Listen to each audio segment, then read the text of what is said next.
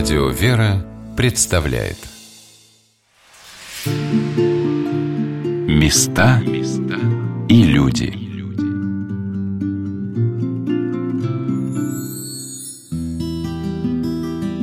Как трудно человеку изменить себя.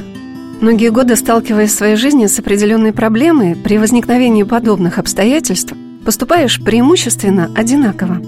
В дни Великого Поста мы часто слышим слово «покаяние». Святой великий пророк, предтеча и креститель Господень Иоанн пришел на берега реки Иордан со словами «Покайтесь, ибо приблизилось Царство Небесное, предвещая Спасителя».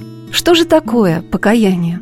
Таинство, осознание себя человеком грешным и, конечно, желание исправиться, поступать правильно и верно – Здравствуйте, дорогие друзья, с вами Анна Шалыгина. Сегодня мне хотелось бы познакомить вас с таким местом в Москве, где многие люди обретают эту возможность прислушаться к себе, изменить себя, покаяться. Потому что там нас встречает не просто проповедник покаяния, а его учитель и помощник на этом нелегком поприще изменения себя. Предтеча Господень, друг Христов, святой пророк Иоанн Креститель. Мы стояли с монахиней Московского и Анно-Притеченского Ставропагиального женского монастыря в часовне, расположенной рядом с воротами в обитель, в которой находится удивительная икона пророка Притечи. И мать Фионила рассказывала о том, как непостижимо действует образ крестителя Иоанна на приходящих сюда людей – Здесь мы можем наблюдать очень интересные явления. Монастырь посвящен Иоанну Крестителю, Иоанну Предтечу, ближайшему другу Господа Иисуса Христа, его родственнику, который готовил народ иудейский, народ израильский к принятию Христа. Он должен был засвидетельствовать перед народом израильским вот Мессия, вот Христос. Вот этого была миссия. Но его миссия также заключалась в том, чтобы этот народ приготовить к принятию Христа. Потому что если они увидят просто человека, творящего чудеса, они не поймут, что это Спаситель, Мессия. А как он готовил народ? Он готовил народ через покаяние. И здесь, сейчас, в Москве, происходит практически то же самое, продолжение служения Иоанна Крестителя. Здесь человек любой, целенаправленно ли он пришел, с какими-то своими проблемами ну, начиная от простой головной боли до каких-то серьезных заболеваний и до каких-то проблем жизни, которые обычно связаны с каким-то духовным, душевным нарушением человеческой жизни, с нарушением законов Божьих, заповедей, установлений Божьих. И вот такой человек сюда приходит, здесь он может подойти к иконе, прочитать вот обычная лежит молитва, обычная церковная молитва. Она крестителя, положить вот этот обруч на голову, самостоятельно. На обруче тоже по внешнему краю написана краткая молитва Иоанна Крестителю. Святые великие предтечи Крестителю Спасов Иоанне, моли Бога о нас. Эта молитва также вышита на ларце, которая находится на самом обруче. И вот помолившись таким образом, потом человек может, конечно, какие-то свои просьбы добавить. И здесь после такой молитвы люди часто свидетельствуют не только об исцелении, но о том, что меняется их сознание, что, собственно, и называется покаянием. Изменением ума человека, изменением сознания, изменение взгляда на всю свою жизнь, на себя, на окружающее. С этого начинается покаяние человека. И притеча здесь, как прежде, проповедник покаяния в центре Москвы. Икона, расположенная в часовне, это точный список с древней иконы XVI века, которая находится сейчас в главном монастырском храме, посвященном празднику усекновения главы Анны Предтечи. И в соборе, и в часовне в икону вставлены частицы мощей этого первого вслед за вифлеемскими младенцами мученика за Господа Иисуса Христа. К иконе в часовне прикреплен на цепочке медный обруч. Есть несколько версий святыни, это было ли приношение в дар за исцеление от болезней, или мерный образ головы Иоанна Крестителя, обретение которой празднуется в православной церкви как особый праздник. Возложив на себя этот обруч, люди берут в руки напечатанную молитву и обращаются к Крестителю Господню за помощью. Память праведного с похвалами, Тебе же давлеет свидетельство Господне предтечи, Показал пося и сива истину и пророков честнейших, Яко и в строях крестите сподобился и проповеданного, тем же за истину пострадав радуяся, благовестил и сущим воде Бога явшегося плотью, землющего грех мира, и подающих Анавилию милость.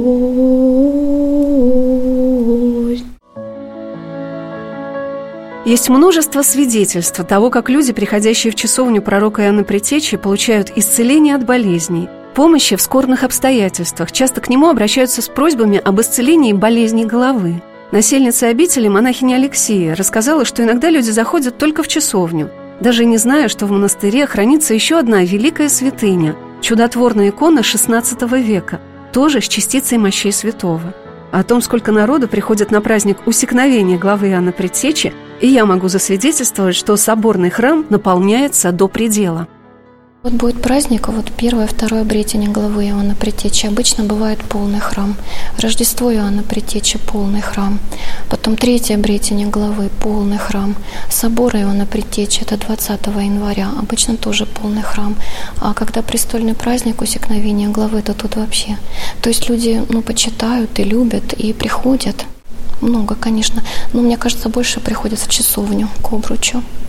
А почему вот. это так вот, что связано с этой часовней? Ну, потому что там много было помощи Ивана Притечи. Именно в часовне вот люди одевали обруч, молились и получали просимое.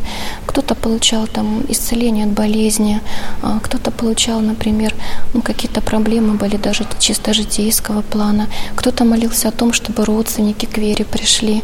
Вот люди приходили к вере. То есть разные нужды были. И мне кажется, там ведется даже журнал о помощи, и там много есть, много. Поэтому даже к нам приходят часто в собор и спрашивают, а где у вас обруч? Но мы говорим, что вот в часовне, а вы вот приложите сельчок к иконе 16 века. И тогда люди, конечно, подходят и прикладываются. Потом экскурсии приезжают очень много. А по воскресеньям проводятся бесплатные экскурсии для москвичей. Вот собираются группы, иногда несколько человек, а иногда довольно много.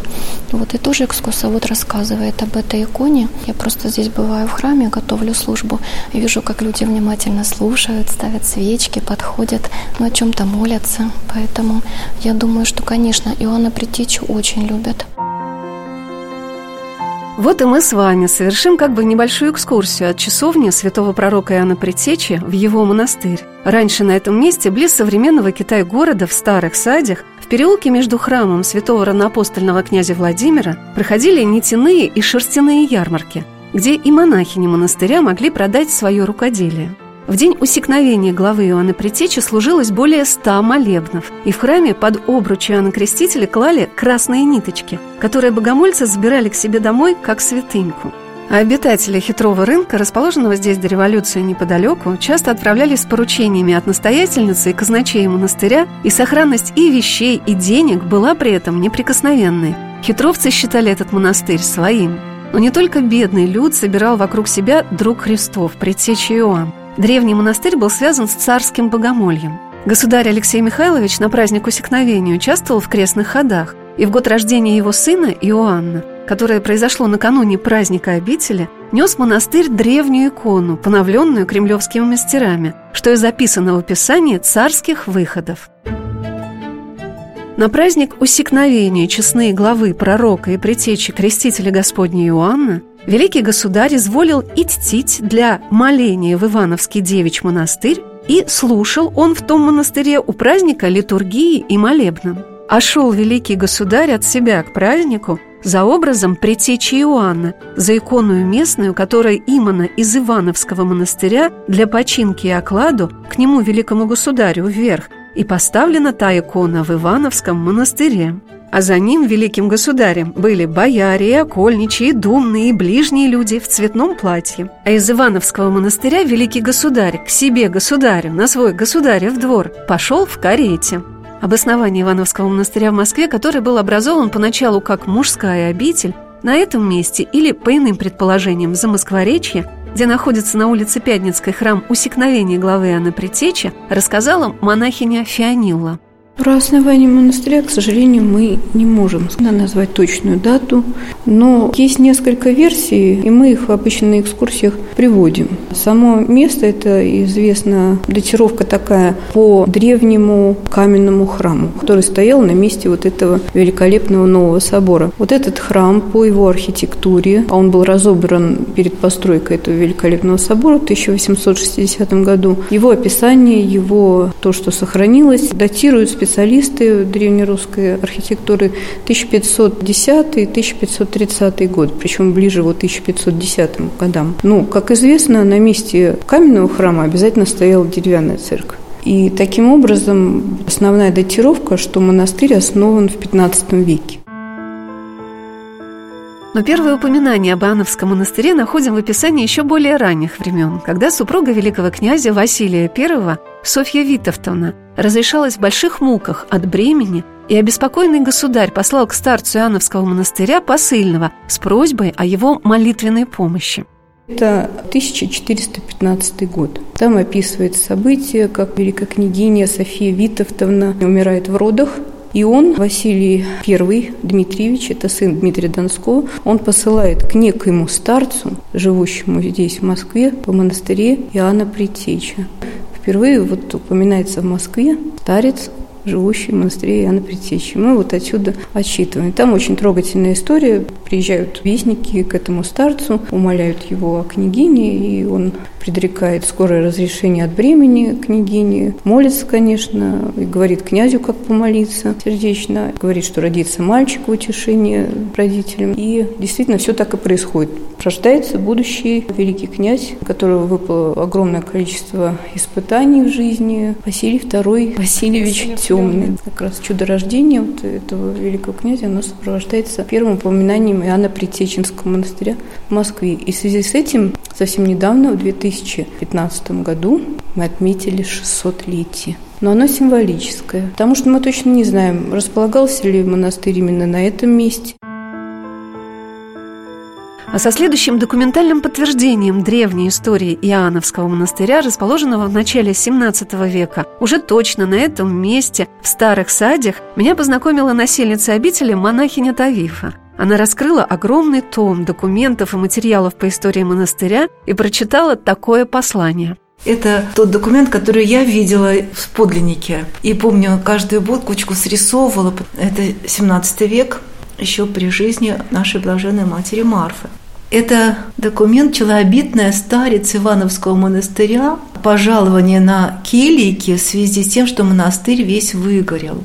Пишут в 1631 или 32 году царицы Евдокии Лукьяновне, наши старицы. Среди них прославленная ныне во святых блаженная старица Марфа. Себя они называют Ираидище, Феодосище, Марфище. Государыне царицы и великой княгине Евдокии Лукьяновне бьют челом Ивановского монастыря с кулишек нищие богомолицы ваши государевы, погорелые старицы Ираидище, да Феодосище, да Марфище. Гневом государыне Божием монастырь Ивана Предтечи весь выгорел без остатку, а мы, бедные нищие богомолицы ваши государевы, влачимся меж двор и помираем голодную смертью, и главы преклонить негде. Милосердие государыня, царица великая княгиня Евдокия Лукьяновна, смилуйся, пожалуй нас, нищих богомолец своих государевых, для своего царского многолетнего здравия на келике. Как тебе, милосердие государыня, Бог известит. Государыня, смилуйся, пожалуй. И на оборотной стороне листа помета «дать по гривне». А на первой странице внизу отметка «дано». Гривна, оказывается, была достаточно хорошей поддержкой монахиням, которые до XIX века жили в своекоштном, особенно жительном монастыре. То есть для того, чтобы войти в монашескую обитель, они должны были внести плату. В XVIII веке это было 20 рублей. Большие деньги, и содержались они на свои сбережения, помощь родных и на пожертвования прихожан и благотворителей. А так как вокруг главного храма обители располагалось кладбище, на котором хоронили многих представителей княжеских и дворянских родов, богатые люди жертвовали монахиням на поминовение своих почивших родственников. Надо сказать, что до XVIII века монахини монастыря становились представительницей царского, и княжеского родов. В обители, например, жила вторая супруга Иоанна Грозного. А вот та самая Марфище, о которой упоминается в челобитной грамоте, жене государя Михаила Федоровича Романова Евдокии Лукьяновне, это подвижница Иоанновского монастыря, которая на Архиерейском соборе Русской Православной Церкви 2000 года была причислена к лику святых в сонме собора московских святых. Это святая, блаженная, юродивая Марфа Московская. Ее память празднуется 14 марта по новому стилю. И в этот день особенно, и каждый день и сестры и прихожане притекают к ее гробнице, расположенной в главном храме Иоанновского монастыря. Монахиня Алексея, подведя меня к гробнице блаженной Марфы, так рассказала о ее житии. В каждом житии святого каждый запоминает что-то, наверное, что ему особо близко да, для души, как-то вот он так в память врезается. Я знаю, что блаженная Марфа, неизвестно, в общем, когда она пришла в монастырь, в каком возрасте и кем она была до того, какая у нее была жизнь. Известно только, что она была схимонахиней и вела жизнь подвижническую. По ночам ходила молиться пешком на Воробьевы горы. Да, и возвращалась потом обратно. Вот что она э, строго постилась, молилась. И она приняла на себя такой подвиг юродства. Конечно, это все с благословения, потому что человек же сам не может на себя взять. Вот. И часто это бывает, когда вот Господь дает дары, а люди под таким видимым безумием скрывают вот эту мудрость, не земную, а небесную. И еще я знаю, что царицы приходили э, к блаженной Марфе, вот к Раке, э, перед тем, ну, как разрешиться от бремени, заказывали молебны, и блаженная Марфа помогала, или же тоже молились о том, чтобы вот дети рождались. И потом еще я знаю, что уже когда блаженная Марфа представилась, вот сестры видели ее видение – Сегодня на «Волнах Радио Веры» мы рассказываем о московском Иоанно-Притеченском Ставропигиальном женском монастыре, среди небесных покровителей которого одна из сестер обители, подвязавшаяся здесь в эпоху смутного времени и годы правления царя Михаила Федоровича Романова. Это святая, блаженная Марфа Московская. О ней рассказала насельница монастыря монахиня Тавифа.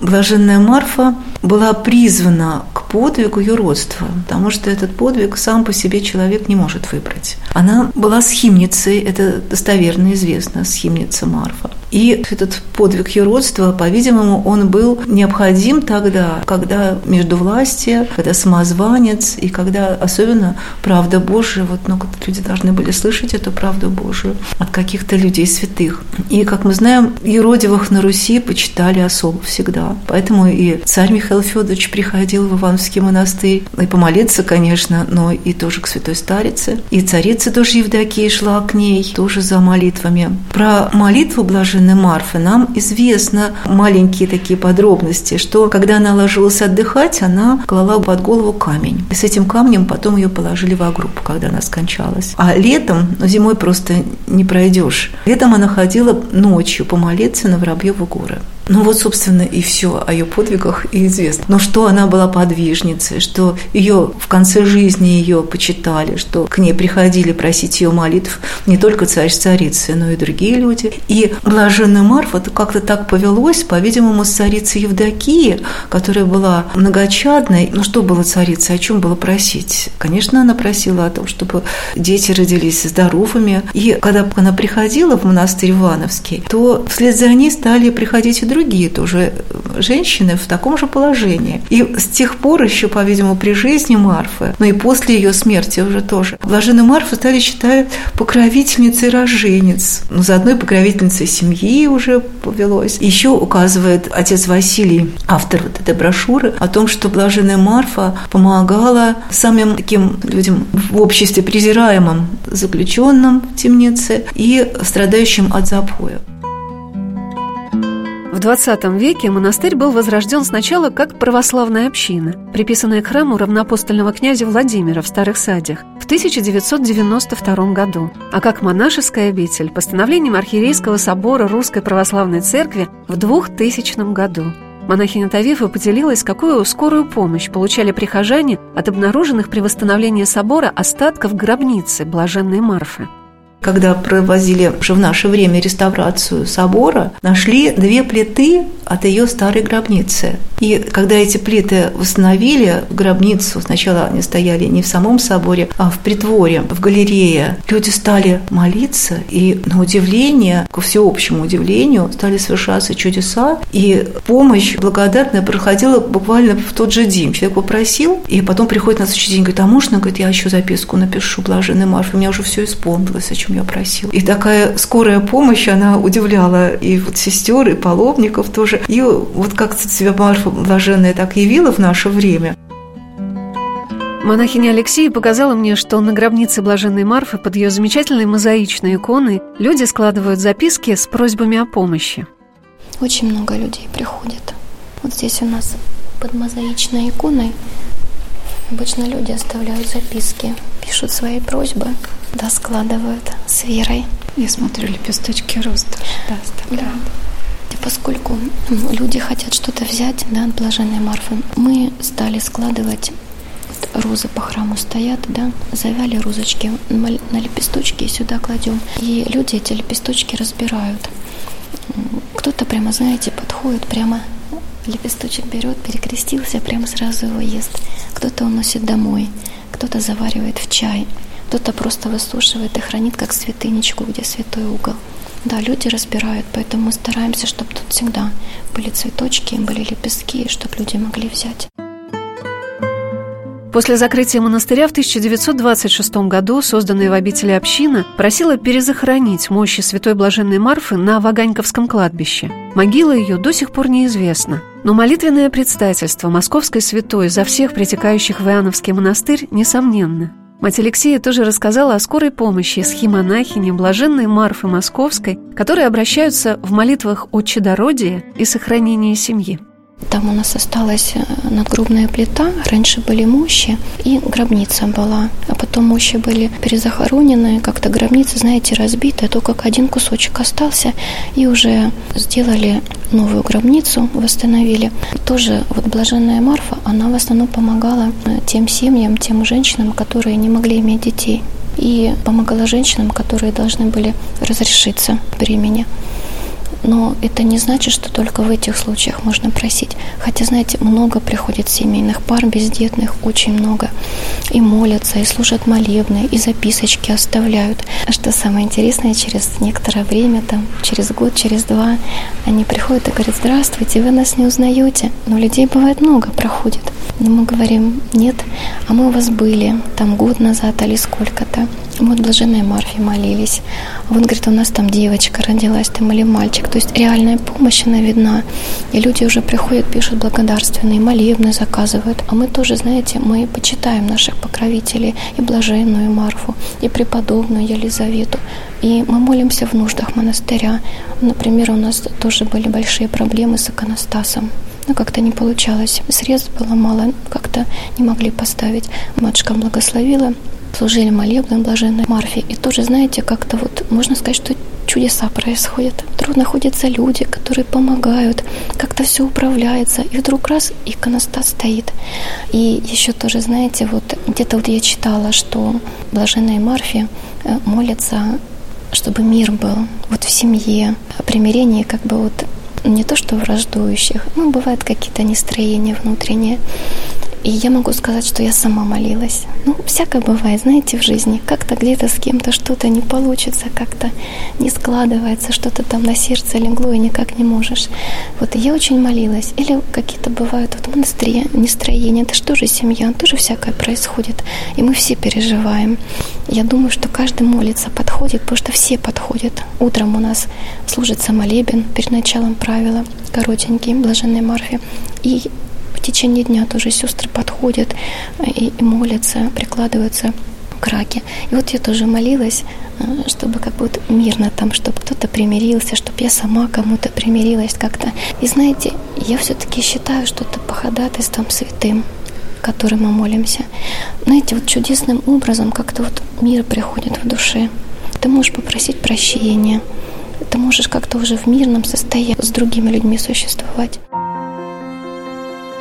Иоанно-Пресеченский монастырь, расположенный в самом центре Москвы, перед революцией насчитывал около 300 насельниц. Святитель Филарет, митрополит Московский и Коломенский, благословил возрождение обители и определил для нее общежительный устав. Закладной камень, который был возложен в основании соборного храма, мне показала монахиня Фионилла, которая познакомила меня с музеем монастыря, расположенного в пределе собора – Святитель Филарет участвовал в закладке еще одного храма монастыря, посвященного преподобной Елизавете Чудотворице, игумене Константинопольской, небесной покровительнице Елизаветы Алексеевны Макаровой-Зубачевой, которая стала возобновительницей Иоанновского монастыря в XIX веке. Он лично участвовал в закладке собора и закладке Елизаветинской церкви, которая по завещанию как раз в честь святой покровительницы Елизаветы Алексеевны. Здесь сохранился закладной камень, который как раз в центре музея находится нашего. Вот этот закладной камень мы нашли здесь, в груди строительного мусора. Его положил во время закладки 3 сентября 1860 года, как здесь написано, член Святейшего Синода, Высокопреосвященнейший митрополит Московский Филарет. Вот этот кирпичик он положил своей рукой при закладке. Это кирпич, он утоплен в белый камень, чтобы его уже мы не потеряли, так он расположен. Но он же дал не только материальное основание, вот этот камень, но и духовную основу заложил, фундамент. Это общежительный устав, он сохранился. Но он, конечно, не сохранился в редакции святителя Филарета, но те правила, которые сохранились в архиве, они, конечно, носят влияние, и они от святителя Филарета идут эти правила. Удивительно то, что преподобная Елизавета Чудотворица, которая являлась небесной покровительницей и возобновительницей монастыря Елизаветы Алексеевны Макаровой-Зубачевой, являлась и покровительницей женского монашества. Она оставила свои мудрые наставления подвязающимся в монастырях и сама явила пример монашеского делания, достигнув такого совершенства, что получила от Господа дар чудотворений, исцеление неизлечимых больных, предсказывала будущее – Монахиня Алексея показала мне икону преподобной Елизаветы Чудотворицы, которая сейчас находится в соборном храме в пределе, посвященном святителю Николаю Чудотворцу в честь его дня рождения. Все с одной стороны родители Иоанна Предтечи, как бы такая стена клироса закрывает, а здесь икона преподобной Елизаветы Чудотворицы. Она раньше была в больничном храме, у нас вот больничный корпус, сейчас он там на ремонте, и там есть храм э, в честь преподобной Елизаветы Чудотворицы освящен. Она была игуменей одного из монастырей женских, была великая подвижница. Там пост, молитва, и Господь ей дал дар чудотворения – и еще при жизни она могла своей молитвой вот, помогать людям, исцелять. Женские болезни исцеляла и помогала там в рождении детей. И многие-многие люди к ней приходили. И вот даже сейчас э, люди приходят к этой иконе. Икона считается чудотворной, потому что многие получали просимое. И именно как-то, знаете, больше вот именно ну, в женских болезнях она как-то помогает. Но это не значит, что только вот можно просить в этих случаях. Преподобная Елизавета Чудотворица была названа в честь святой праведной Елизаветы, матери святого пророка Предтечи и Крестителя Господня Иоанна. Так в монастыре скрещиваются многие связи, рисующие узор небесного покрова Иоанновского монастыря. О том, как эта обитель стала в центре Москвы, недалеко от Кремля, вершиной храмового зодчества XIX века и лучшим творением архитектора Михаила Дормидонтовича Быковского, об этом чуде, наверное, тоже молились именно преподобной Елизавете. В середине XIX века Иоанновский монастырь стоял закрытым. После войны 1812 года, когда французы разорили обители, все постройки погибли в пожаре, оставшийся храм стал приходским, а монахини расселили по другим московским монастырям. Но в 1856 году вдова подполковника Иоанна Макарова-Зубачева в поминовении души своего супруга Иоанна решила возродить монастырь святого пророка Предтечи Иоанна Крестителя – она завещала все свое огромное состояние на возобновление обители, а часть денег предназначалась для покупки доходных домов, которые станут источниками содержания монастыря. Со святителем Филаретом был обсужден и архитектурный ансамбль обители, который должен был стать в центре Москвы уголком итальянского зодчества.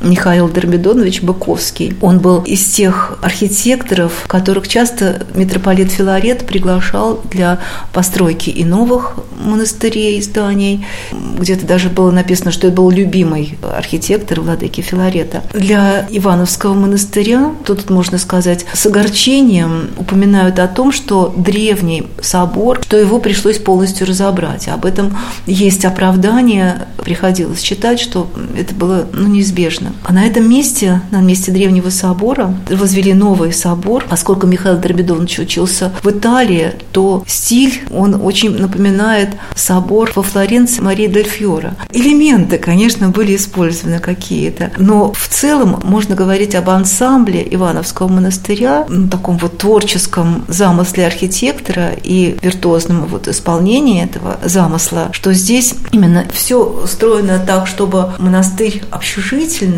чтобы он был в архитектурном пространстве города, чтобы он все-таки составлял какое-то свое единство и был защищен, несмотря на то, что он находится в центре, что здесь и до сих пор тоже, когда паломники впервые попадают сюда, говорят, как у вас здесь, как будто не в Москве, как-то у вас здесь по-другому.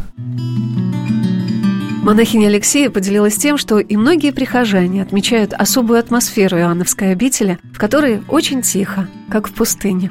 Уже каждый день, да, в храме. И утром, и вечером, и днем заходим. Мы порой э, уже не так как бы остро это чувствуем, и мы привыкаем. А многие люди, когда заходят к нам, они сразу говорят, как у вас красиво, как у вас красиво. И вдруг, как будто бы ты начинаешь смотреть ее глазами, и ты думаешь, да, а действительно, ведь очень красиво. Но храм очень светлый. И он такой, знаете, он как будто бы невесомый. Он как будто вот смотришь, и тяжести такой нет как будто все прямо возносится вверх.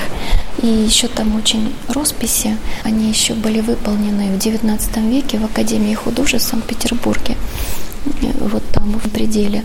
Там евангелисты и из Ветхого Завета тоже. И людям нравятся. И нравятся орнаменты, которые здесь, и нравятся росписи.